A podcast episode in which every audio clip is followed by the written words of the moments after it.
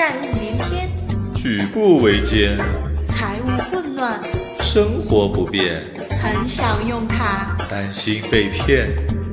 信用卡相对论，带你轻松玩转信用卡和金融的财富世界。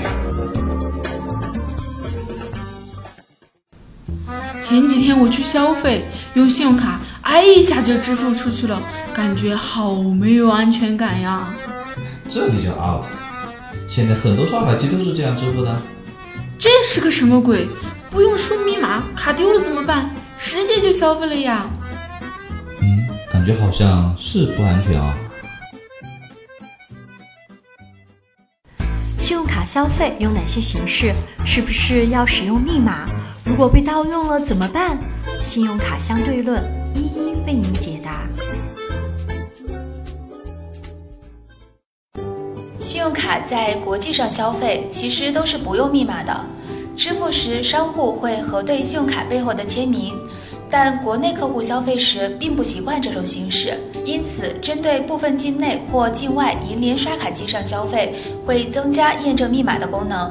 这项功能是可以根据我们的需要自由开关的。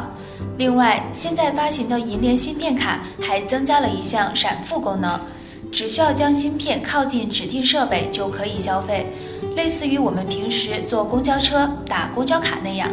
这项功能一般在一千元以下是可以直接通过的，不用输入密码。其实刷卡凭签名不要密码或是闪付都很方便。当然，不少持卡人也会质疑这样是不是不安全？弄丢了怎么办？其实银行一般都有这种情况下盗用的赔付机制，不同银行政策不一样。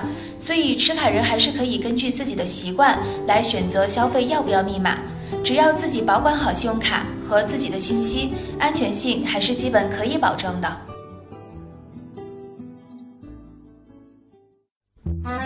哦，原来是消费要不要密码还可以自己选择的，还是很棒的呀。就是啊，待会儿我去试试闪付的功能，看看不用密码消费有多方便。